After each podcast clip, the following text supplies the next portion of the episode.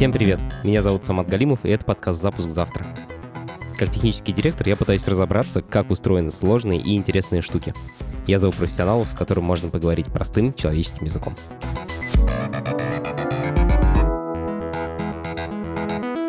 Напоминаю, что вы слушаете эпизоды, которые выходят у нас по вторникам раз в две недели. Мы их делаем вместе с Яндексом. На примере их сервисов мы продолжаем разбираться в устройстве технологий вокруг нас. Сегодня мы поговорим о маркетплейсах. Представьте, что вы находитесь на Восточном базаре. Это целый квартал, в котором в узких улочках находятся лавки продавцов. И продавцов этих миллион разных. Там можно купить вообще абсолютно все.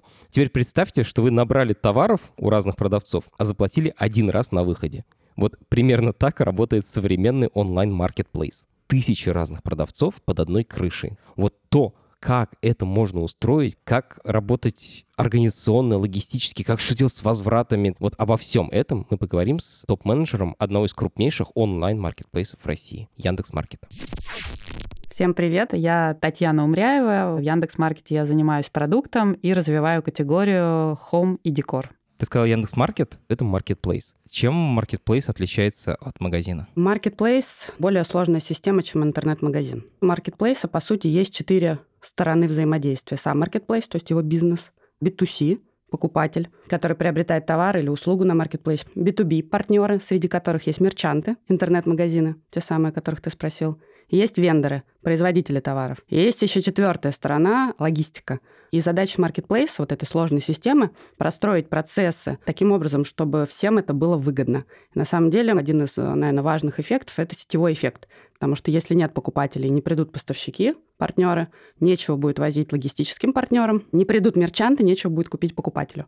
Соответственно, для покупателя маркетплейс – это бесконечная товарная полка, для партнеров – это обеспечение масштабом аудитории. То есть вы рынок, на котором есть много независимых продавцов, и есть еще какие-то другие интересанты, но вы делаете так, чтобы это все работало вместе. Хорошая аналогия с рынком Marketplace — это просто новый этап в торговых отношениях. Таня, можешь сравнить Marketplace с каким-нибудь большим интернет-магазином? Ну, например, вот им видео, известный магазин электроники. Чем он отличается от маркета? Ну, я думаю, самое большое отличие в части партнерского продукта. Тут мы переходим, наверное, к разнице по моделям. Есть модель 1P, First Party, когда магазин является сам закупщиком и владельцем товаров. Так вот, видео это он. Есть 3P, Third Party, когда у тебя есть партнеры, и, по сути, рядом с пользовательским продуктом строится огромный партнерский продукт. Это партнерский интерфейс, в нем механизмы размещения товарных предложений, управление контентом, рекламная платформа, то есть управление своим продвижением, трейд-маркетинговые механики, то есть то, какие скидочные промо-механики партнер может разместить на свои товарные предложения. Это статистика, взаиморасчет, управление финтех-инструментами, то есть все те элементы, которые Marketplace создает для своих партнеров и дает возможность ими управлять и понимать, как они работают. Внутри MVideo партнеры, по сути, только производители, у которых он напрямую закупает товар, кладет на свой склад, и бэк-офис устроен по-другому. Ага, окей. Давайте с каких-то очень простых вещей. Сколько у вас товаров? На маркете на сегодня размещается почти 20 миллионов товарных предложений. Для сравнения, магазину дома среднестатистически это 3000, максимум 5000 товарных предложений. Большой-большой гипермаркет за МКАДом – это 80-100 тысяч товарных предложений. А у тебя 20 миллионов. Да. А почему такая разница? Мне казалось, что гипермаркет за городом, он почти все умеет. В любой товарной категории есть более часто покупаемый товар или более популярный среди покупателей. И в электронике, и в продуктах питания. Поэтому чаще всего магазины в офлайне в силу ограничения площадями выставляют и хранят только этот товар. Marketplace дает возможность в огромном количестве категорий держать огромный ассортимент, потому что, наверное, в большом гипере ну, будет один вид гвоздей, а на Marketplace их может быть 5000 видов гвоздей, то есть выбор больше. Окей. Okay. Есть какие-то категории товаров, которые вы не продаете? Давай сразу обозначим, что все, что нельзя, согласно закону, купить у нас нельзя купить. Оружие, наркотики. Да, у нас есть определенные еще категории, которые мы только развиваем, где ассортимент должен за следующий год, не знаю, наверное, в сотни раз увеличиться. Можешь привести примеры? Ну, fashion, например например. То есть одежда разная. Да, да. И там, например, ассортимент, ну, точно вырастет очень сильный. А почему именно эта категория? Одежда большая в силу специфики категории, потому что сезонность, очень быстро коллекции меняются. Плюс у нас страна с явно выраженными четырьмя погодными условиями, и поэтому люди постоянно одежду покупают. А если семья, там дети, то закуп большой. То есть ты мыслишь вообще типа в категориях страны. Не города, не региона, а типа там страна, кому какие вещи нужны. Нишевому, наверное, игроку чуть проще. Ну, не знаю, маркетплейс чего-нибудь, там, искусство. У него есть определенная целевая аудитория, определенная категория, и как бы ты строишь все сценарии пользовательские и бизнесовые там вокруг этой категории. Когда ты мультикатегорийный маркетплейс, у тебя миллион пересекающихся сценарий пользовательских, миллион потребностей партнерских и мультиплицированная, скажем так, по уровню сложности задача по построению логистики. Сколько у вас покупают каждый день? Мы номер три маркетплейс в стране по обороту. Количество покупателей активных, то есть это покупатели, у которых была покупка за последние три месяца, их уже 8,5 миллионов, это прирастает квартал к кварталу. Мы сейчас с тобой обсудили, сколько товаров, сколько покупают, а сколько разных продавцов это продают? 18 тысяч подключенных партнеров по модели 3P, интернет-магазины, которые подключились к маркету с тем, чтобы на нем торговать. Если бы ты была рынком настоящим, то я бы арендовал у тебя лавку и там бы что-то продавал. Да. Таня, представь, что я продаю диваны, а у меня небольшой магазин, онлайн или офлайн. Мне стоит идти на маркетплейс? Как мне принять это решение? Точно стоит, потому что маркетплейс — это канал продаж. Дальше нужно выбрать оптимальную модель размещения. Для диванов, которые представляют из себя товары крупногабаритные, КГТ так называемые отрасли, если магазин располагает собственным складом, то для него, например, для старта и более легкого принятия решения а, оптимальнее подойдет так называемая модель ДБС, Dropship by Seller, когда товар хранится, сортируется, упаковывается продавцом самостоятельно и доставляется тоже самостоятельно. А маркетплейс обеспечивает оформление заказа, прием денег, коммуникацию с покупателем.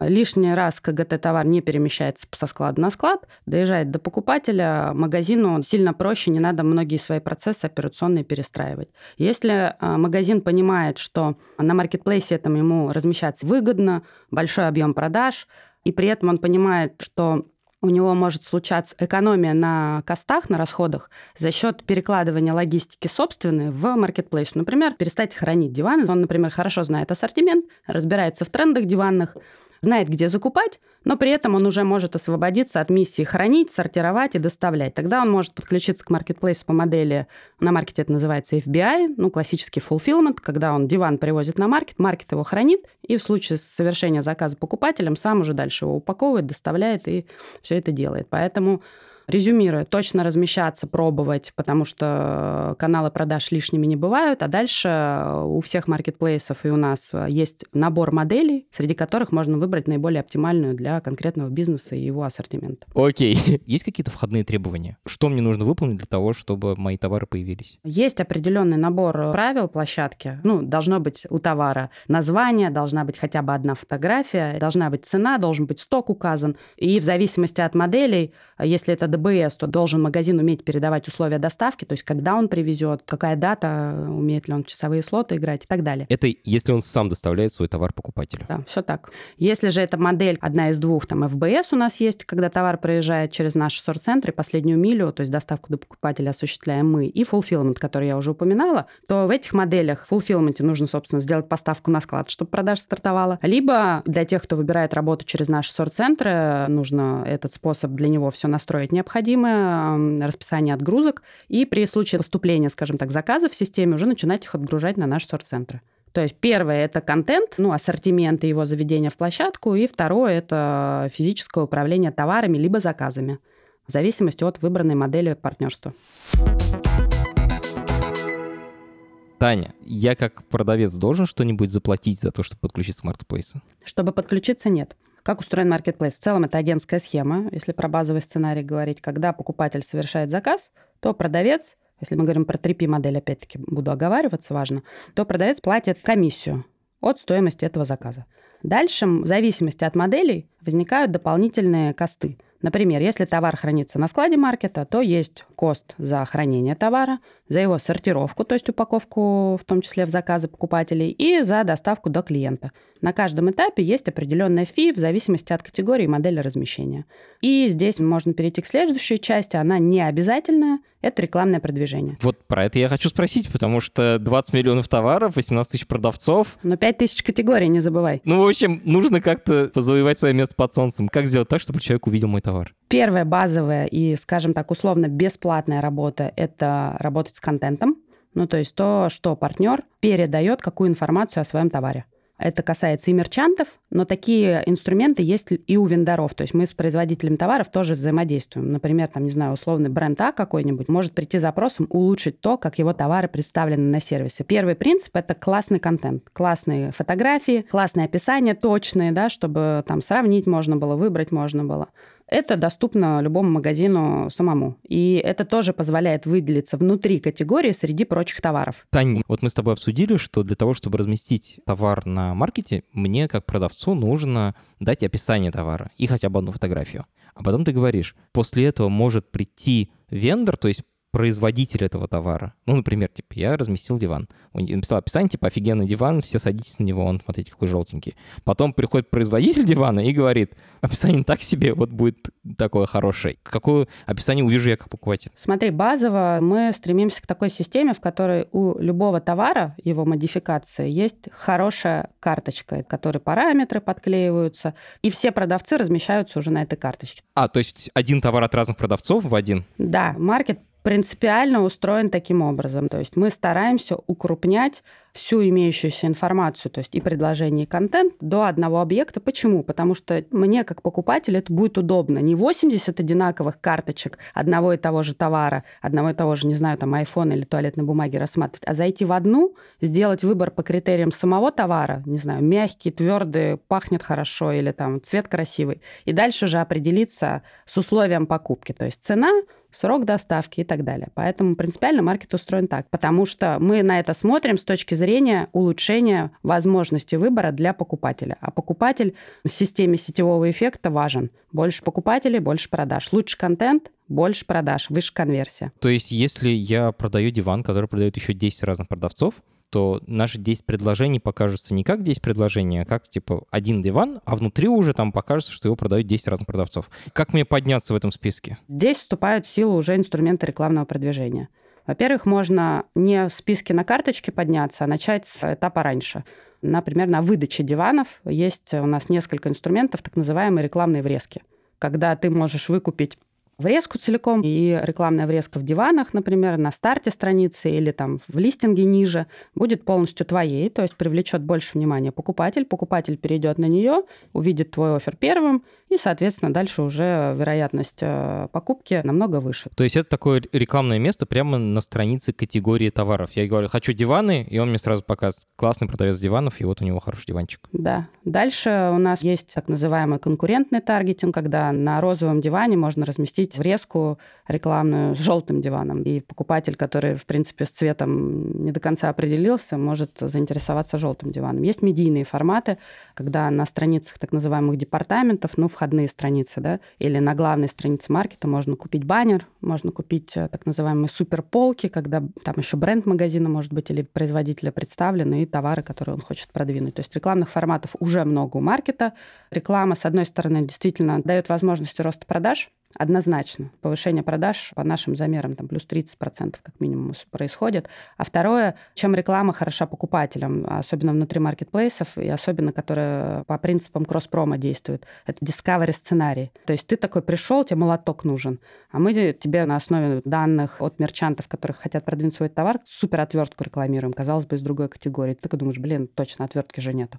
И э, таким образом человек узнает, что эта категория есть на сервисе, что вот такой товар есть на сервисе, кто кто-то из них купит сразу, а кто-то поймет, у него отложится, ага, это тут есть, в следующий раз вернусь за этим. То есть discovery в рекламе супер важная штука и для самой площадки, и для рекламодателя понимания вообще этих принципов. Какие самые неожиданные товары пытались к вам подключиться? Категория 18+. Столько всяких Вы не продаете? Продаем, конечно. Это же очень хорошая категория для онлайна. Покупателю проще такие покупки делать онлайн, обезлично, скажем так. Человек себя чувствует более независимо и при этом удовлетворяет свою потребность. Поэтому в интим-товарах много веселого, конечно. Есть у нас какие-то нишевые магазины, например, магазин струн гитарных дрова иногда продают. да, то есть если посмотреть там к, сезону, то обязательно навоз появляется пакетированный. Вот, например, тоже радует. Когда навоз продают, у него есть какие-то параметры? Ты можешь отфильтровать производитель, вот это все? Конечно. Упаковка, вес ее. Из чего? Бывает куриный помет, а бывает не куриный. Что подкармливать? То есть должна быть какая-то там справка идеально, как разводить чтобы не сжечь, например. Вот эти параметры, которые ты сейчас мне описал, типа фасовки, вот это все, про это надо подумать, надо обладать экспертизой в области там навоза или гитарных струн и еще чего-то. Специалист внутри маркета или кто? Внутри маркета, если говорить, а не со стороны партнеров, э, можно сказать, два центра экспертизы есть. Есть контент-служба огромная, несколько сотен человек. Это те люди, которые продумывают каталог, как фильтры настроить, какие параметры должны быть стандартные для шаблона карточки, в названии, там, в характеристиках. И параллельно есть э, так называемые категорийные директора, то есть это больше коммерсанты, которые с магазинами работают, с поставщиками, у которых тоже экспертиза на свою категорию, как лучше продается, через какие параметры. И, в принципе, ну вот на синхронизации, наверное, вот этой экспертизы одних, других, плюс продуктовое вовлечение, получается создать, ну, какой-то оптимум с точки зрения того, как товары в данной категории представить. Ну, то есть есть эксперты в сантехнике, есть эксперты дача, огород, есть эксперты в электронике, ну и так далее. То есть это как раз те люди, которые выбирают, по каким параметрам я смогу отфильтровать товары, например, телевизоры или там компьютеры на Яндекс.Маркете, там просто типа 30-40 разных фильтров, и вот вот они как раз решают, какие это будут фильтры. Да, да, это очень важно, и, наверное, такая с точки зрения инвестиций очень большая история создания контента. То есть помимо того, что его передают партнеры, очень много работы делается внутри. У нас есть своя еще контент-лаборатория, которая снимает видео, снимает фотографии товаров. Плюс вот мы запустили собственные торговые марки в некоторых категориях, дальше будем больше запускать. И контент-лаборатория, собственно, делает съемку. Уже мы сами для себя производим контент для представления собственных товарных предложений. А есть какие-то продавцы, которые регулярно приходят, какая-то категория продавцов, и вы говорите, чуваки на маркетплейсе такое не продают. Стандартный принцип, дублирующий какие-то с тем же ассортиментом, пытаются витрины создать. И в процессе работы магазина магазинов есть еще, скажем так, калибровка работы, так называемый индекс качества, который основан на SLA работы мерчанта, партнера с нашей системой. То есть вы отслеживаете, насколько хорошо продавец выполняет свои обязательства, и основываясь на этом, выставляете ему индекс качества. Да. То есть как он вовремя отгружает товар, доставляет ли он вовремя покупателю в рамках обещанных слотов, связывается там, не связывается с покупателем, не знаю, сколько процент отмен по его инициативе. Если он, например, много отменяет, что может намекать о том, что, например, у него этот товара нет в наличии, он просто занимается каким-то кликбейтом. Индекс качества у таких партнеров на основе вот этих сигналов в системе потихоньку падает, то есть мы отдаем ему меньше заказов, чтобы меньше покупателей теории пострадала от взаимодействия с ним. И если магазин не исправляется, то магазин отключается от площадки. Я просто подумал, что вы их зарезаете, когда контролируете. Не, ну иногда, знаешь, работники склада проявляют инициативу в контроле товаров. То есть таких э, баек э, очень много складских, что они там померили, что попробовали, засунули в коробку назад. Я думаю, что у любого интернет-магазина таких примеров много, анекдотов внутренних. Discovery сценарий в действии. Теперь я хочу поговорить про доставку. Доставка — это боль даже для меня, как для покупателя. Нужно договориться с курьером на какое-то время, потом он что-то у него пошло не так, он опоздал, у тебя уже в это время встречи. Короче, даже мне это неприятно, а мне сложно представить, насколько это боль для тех, кто это реализует. Давай с самых простых вещей. Кто доставляет, продавец или маркет? 90% заказов уже, может быть, чуть меньше, доставляет маркет своими силами. Для этого у нас есть собственная курьерская платформа для доставки товаров с наших логистических комплексов. Собственная сеть брендированных ПВЗ, больше двух тысяч уже по всей стране, и партнерский ПВЗ, там около пяти тысяч, по-моему. И собственная сеть постаматов, тоже несколько тысяч. Что такое ПВЗ? ПВЗ – пункт выдачи заказов. Покупатели это знают. Чувствуется, ты не пользуешься ПВЗ. Я не пользуюсь. Ну и, и часть, вот эту какую-то там 10-15% доставляют сами партнеры. При этом внутри нашей собственной доставки мы ищем возможности по улучшению твоего пользовательского опыта. Я вот, например, э, покупаю в интернете практически все. То есть мне курьерская доставка э, с точки зрения покупки в онлайне намного удобнее. Но не хочется ждать весь день. Поэтому мы первыми, по сути, на рынке запустили и придумали этот способ э, on-demand доставки, доставка по клику, который мы сделали вместе с лавкой. То есть ты заказываешь на маркете, заказ приезжает в лавку, ты дома или где-то там в офисе нажимаешь в приложении маркет кнопку, я дома, привезите заказ. И можешь даже сразу что-то докупить из лавки, курьер приедет, привезет заказ в течение 10-15 минут. И также там, ну, я обычно что-то дозаказываю, молоко, яйца, что всегда дома кончается, да. Первый способ, он demand. То есть тебе не надо быть в течение дня дома, ты вообще тогда, когда удобно. Сначала товар приезжает в вот этот распределительный центр лавки, да? Да, в Dark Store лавки. Но там есть пока на текущий момент определенные да, там ограничения с размером. Типа диван так нельзя? Странно будет холодильник и диван так привести, да? Если это более КГТ-товар, то он будет требовать роста объемов в гиперлокальном полигоне. КГТ — крупногабаритный товар, а что такое полигон какой-то? Гиперлокальный. Ну смотри, я сейчас нахожусь в неком переулке, да? Так. Это моя локация. Для того, чтобы можно было выполнять обещания по доставке 10 минут, по сути, город нарезается на полигоны, с определенными расстояниями от покупателя до Dark Store внутри этого полигона. И этот полигон обеспечивается каким-то штатом курьеров чтобы на объем заказов, который прогнозируется на данный полигон, SLA по времени выполнялся. То есть обещания по времени выполнялись. Да. Все вообще в целом в маркетплейсе строится вокруг исполнения обещания. Мне кажется, логистика и то, как человек в конечном итоге товар получает, это ключевая составляющая продукта для покупателя в маркетплейсе. Потому что выбор онлайн сделать, даже контент сделать, э, поиск, э, уже многие могут. А как это дальше хранить, упаковать, привести вовремя, еще вот так он демант с суперопытом, это отдельное искусство. Но я еще не про все способы договорила, подожди. У нас еще есть экспресс-доставка. Это что такое? Когда ты вот увидел новый iPhone, и хочу сегодня в течение часа. И мы, по сути, сделаем доставку из некого физического магазина, а, магазин электроники, лучший в городе, например, назовем его так. Мы отдадим заказ в этот магазин, магазин в течение там, 30 минут его упакует, а таксист из флота такси заедет за телефоном и доставит покупателю. То есть вовлекаем в логистическую цепочку уже не просто онлайн-мерчантов, а офлайн магазина которым тоже нужен дополнительный продаж. И дополнительно задействуем флот такси, то есть даем дополнительную возможность заработать. Я живу в Риге, после того, как я заказал в интернет-магазине, по почте попереписывался, по e-mail с магазином, то она мне через пару недель приезжает. Поэтому, когда мне московские знакомые или ты, например, сейчас рассказываешь о том, что можно заказать там сложную технику и ее через час привезут, это вообще как бомба но у меня вопрос другой. Редактор нашего подкаста Юля на «Черной пятницу» заказала пять разных мелких товаров через Marketplace. Купила она все это в один клик. А дальше эти товары приезжали по одному даже если в один пункт доставки, они приезжали в разные слоты. И из-за того, что товары в пункте доставки хранятся там какое-то ограниченное время, ей приходилось несколько раз за ними ехать. Почему нельзя здесь было сделать одну большую посылку? Ну, пять посылок, это, скорее всего, означает, что за этим стояло пять магазинов, которые, скорее всего, не хранятся на складе этого маркетплейса. И дальше срок их пребывания на вот пункт выдачи заказов зависит от срока, собственно, отгрузки этим магазинам до наших, например, сорт-центров. А может быть магазин, например, Новосибирский, а она заказала в Москве. То есть товар должен был доехать до нашего сорт-центра в Москве и дальше попасть уже в ПВЗ. Поэтому, да, Marketplace забирает на себя задачу бесшовного оформления, единоразовой транзакции, скажем так.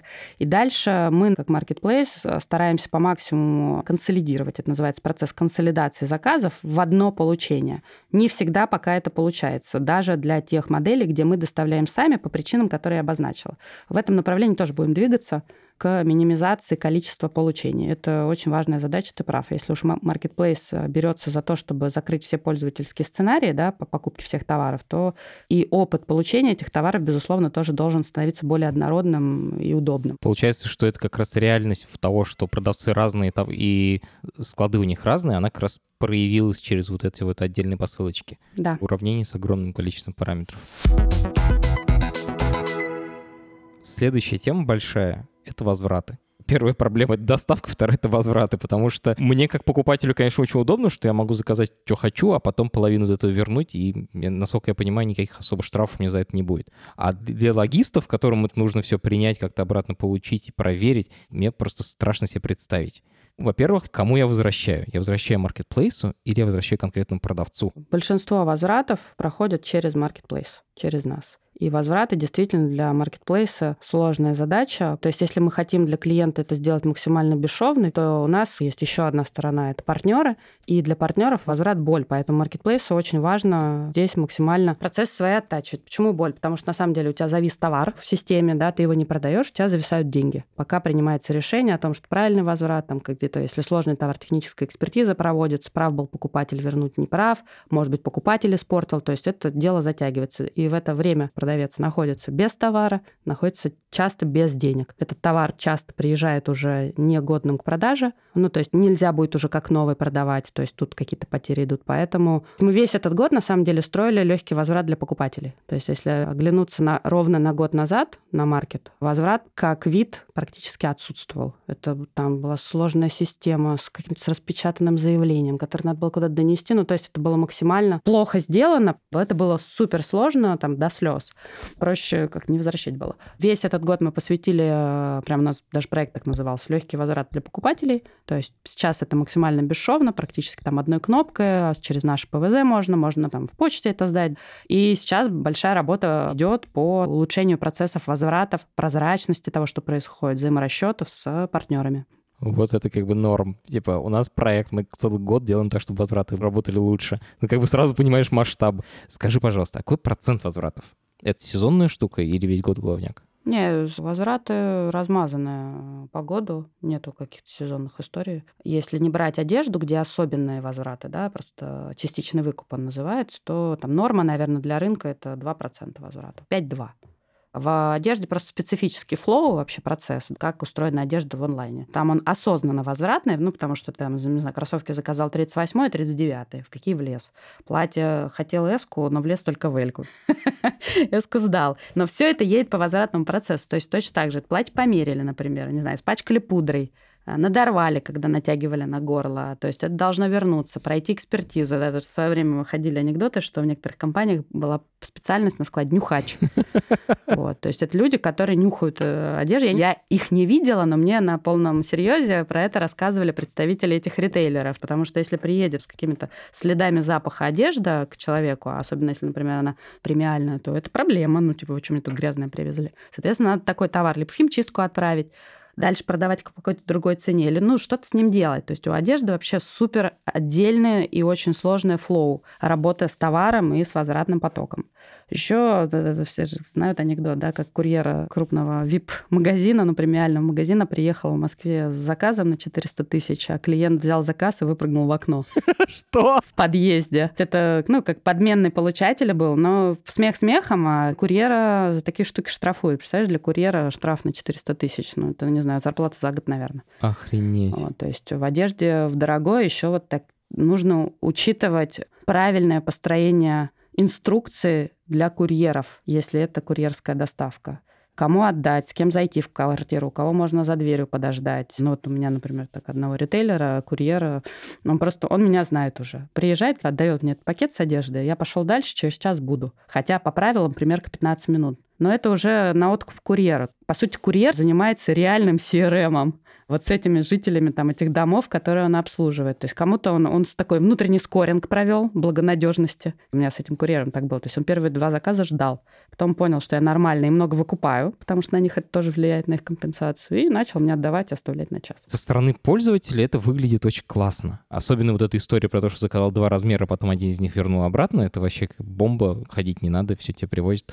Со стороны продавцов, вот я прям зачитаю тебе отзыв, можешь, пожалуйста, его прокомментировать. Чувак пишет, мы сотрудничаем с маркетом с февраля этого года. Туда у нас выгружается только высокомаржинальный товар, то есть тот, на котором они много зарабатывают. Связано это с тем, что у данного маркетплейса большой процент возвратов.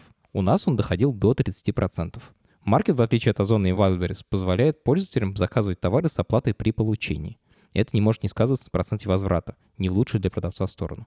Из всех маркетплейсов у Яндекса самый большой процент возврата. Можешь рассказать про это, пожалуйста? Да, ну, э, ключевая причина этим отзывом, она обозначена. Это маркет, правда, дает возможность выбора способа оплаты. Ну, то есть в Озоне можно только предоплатить картой, и все. На маркете можно оплатить кэшом. И для людей, особенно в удаленных регионах, конечно, проще э, при получении товара спустя там 3-5 дней после заказа оплатить это. Но, конечно, а, возможность оплаты при получении, она расхолаживает, скажем так. Когда ты внес деньги, ты такой уже не забудешь зайти в ПВЗ, принципе, покупку делаешь осознанно. И большинство покупателей они же вообще не понимают, что за этим стоит. Они просто, ну, вот, типа, вы делаете плохо. И да, мы делаем плохо, но за этим там нефтегазовые заводы. У меня есть еще вопрос про потери. Маркет часто теряет товары, пишет человек. У одного из продавцов потеряно товаров на 253 тысячи рублей. Вот он пишет. Товары теряет любой маркетплейс. Другой вопрос, что, к примеру, Озон это компенсирует. А Яндекс.Маркет принудительно загоняет меня в кассовый разрыв, и через какое-то время я не могу работать, если у меня нет хорошей финансовой подушки. Но сегодня наша подушка себя изжила, и мы больше не можем закупать товар и отгрузить его на Яндекс.Маркет. В вопросе есть некоторая манипуляция, маркет тоже компенсирует. Но в, в части кейсов, верю в это, время разбирательств может занимать чуть больше времени, чем на тех площадках, где это более отлажено. Причины у потерь разные бывают, тупо от халатности на складе, где-то от сбоев в системе, где-то бывает замерзло все. Что? Ехала-ехала на север машина, разгерметизировалась, там неправильные, может быть, условия перевозки были, и вот все превратилось, все, что было внутри фуры, в ледяной куб. Ну, надо разморозить, понять, э, что там было, кому что возвращать. Ну, то есть это логистика, это жизнь. Это тот момент, когда я понимаю, что мои программирования очень никак не сравнимы просто. Первый, на самом деле, инсайт, понимание, что онлайн — это только кусочек, и IT, ну, позволяет офлайн строить, на самом деле, энейблером является, когда в 17 по-моему, году мы под Черную пятницу там что-то готовили. У нас газель сгорела. То есть газель на трассе, там типа Москва, Нижний Новгород, а у нее что-то взорвалось. Ну, водитель выпрыгнул, а она сгорела вместе с товарами, понимаешь? Охренеть. Вот тогда вот я поняла, это жизнь, детка. То есть мы до этого пилили там свой маркет, рекламная модель, все онлайн, суперпродукты, ничего, ничего не касаешься, живешь в своем облачке таком радужном. Так, когда сгорела газель, это еще у нас складов не было. То есть вот это были первые пробы пера как раз. Вот, поэтому, да, причину потерь много, поэтому потери минимизируются улучшением процессов. Это большая задача в нашей логистике. Много команд над этим думают внутри, айтишники и руководители на складах. Ну, я просто хорошо понимаю, какую ребят работу там проделали от было до стало. У нас есть чат партнерский, я в нем сижу, каждый день его читаю. А, то есть мои отзывы тебе как слону дробина? Они практически как сонеты Шекспира звучат, потому что бывают и другими, но на самом деле пропускаешь через себя и партнерам кажется, что нам все пофиг, мы там по своей какой-то повестке не пофиг, потому что мы понимаем, что нету маркетплейса без покупателей, также его нет без партнеров, его нет без логистики. Поэтому логистика — это наша большая стройка, все большими темпами делаем. Таня, а сколько вообще людей работают в Яндекс.Маркете? Слушай, ну если говорить там про офисных сотрудников, то, наверное, уже две с половиной тысячи, может быть, к трем приближается. Две с половиной тысячи человек — это огромная техническая команда. А если брать складские, 7 fulfillment-центров, 50 сорт-центров, тысячи курьеров, работающих на нашей курьерской платформе, это огромная-огромная компания, да. Ты вот мне рассказываешь про Marketplace, но для меня Яндекс.Маркет — это вообще другое. Я когда жил в России, даже когда был студентом еще, я помню, что такое Яндекс.Маркет. Это огромный каталог с удобной функцией фильтрации и поиска. И еще там можно было сравнить товары между собой. Ну, типа два раза мобильный телефон можно сравнить прям по параметрам. Да-да-да. Я помню, что купить было ничего нельзя на самом маркете, но были ссылки на магазины, где можно было купить. Вот как из каталога товаров сделать магазин? Насколько это вообще было трудно? Ну смотри, оно заняло много времени. То есть мы Marketplace запускали первую версию в 2013 году.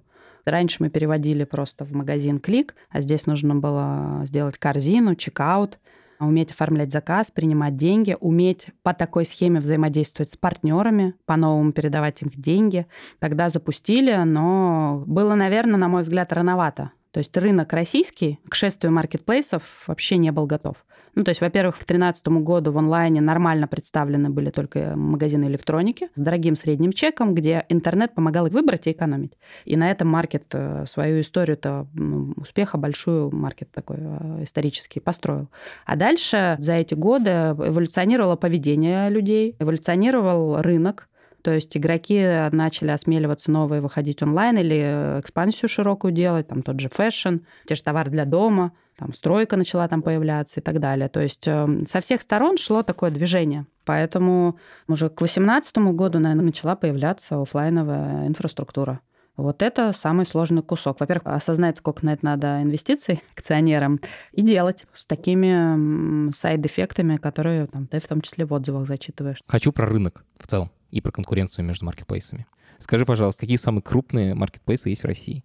Яндекс Маркет, Wildberries, Озон, Сбермегамаркет, и Алиэкспресс в части российского бизнеса. У вас есть какая-то киллер-фича, типа вот этот быстрее всех доставляет, у этого самая простая доставка? Или по всем параметрам вы примерно одинаковые? Нельзя не выровняться по всем параметрам, потому что, ну вот ты сам сравниваешь опыт э, в Латвии и в России.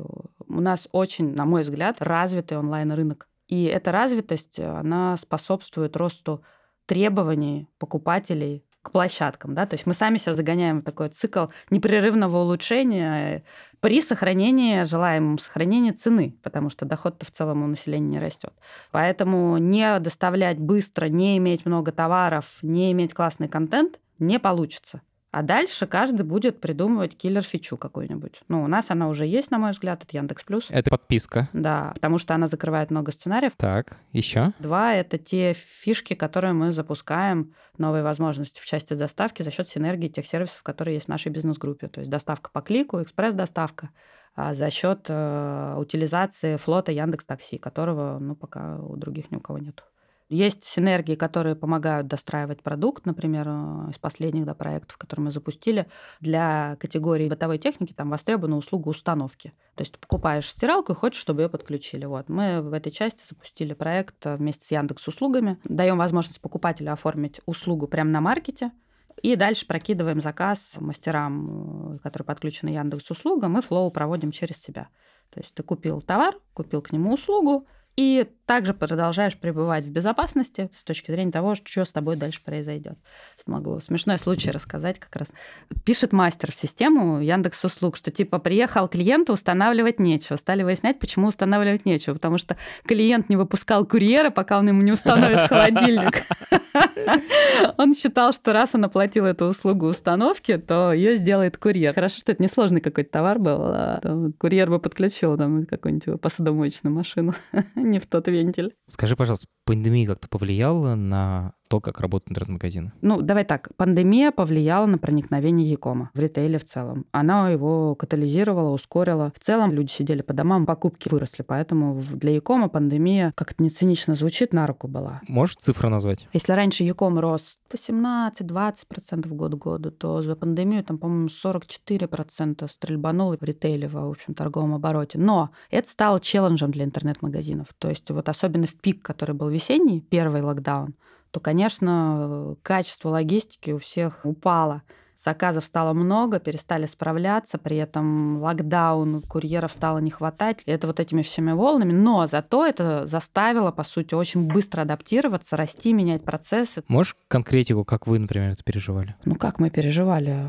Завал на складах был, медленнее заказы начали возить, опаздывали, какое-то количество заказов в суете потеряли, поэтому поменяли массовый найм, поменяли процесс на складе, поменяли там тупо, не знаю, расстановку столов для упаковки. Ну, то есть от совсем мелочей до каких-то крупных вещей. ПВЗ местами перестали работать, нужно было больше курьеров. То есть нужно было ну, управлять тоже, опять-таки, персоналом, партнерами в этой части.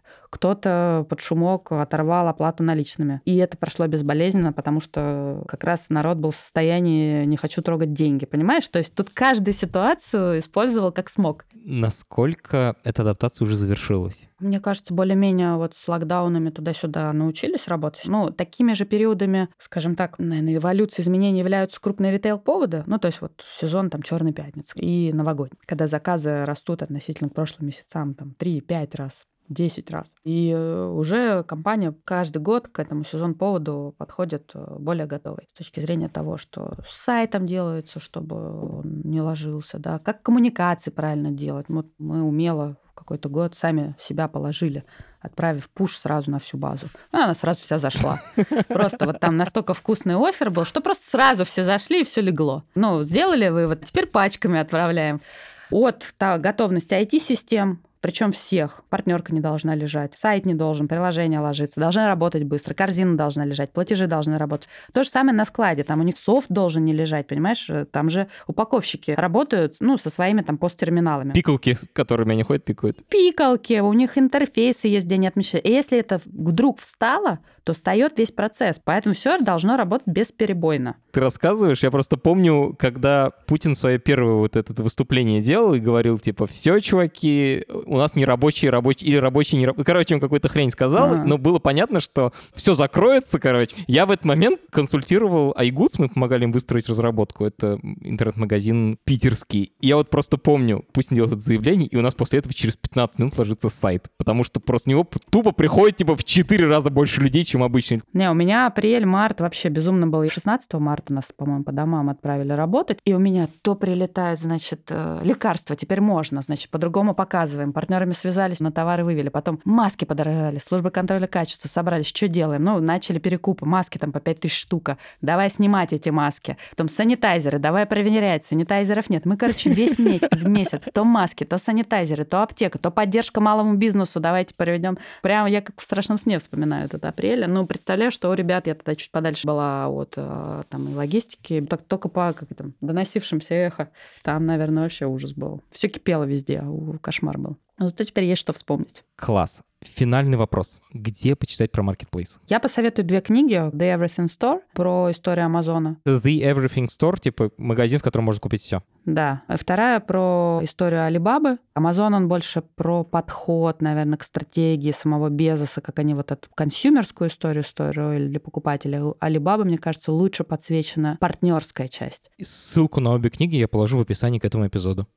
Кайф, спасибо тебе огромное, спасибо, что пришла. Спасибо. Это подкаст студии «Либо-либо». И этот выпуск мы сделали вместе с Яндексом. Над подкастом работали редактор Юлия Яковлева, младший редактор Ира Хант, продюсер Павел Боровков, звукорежиссер Нина Мамотина.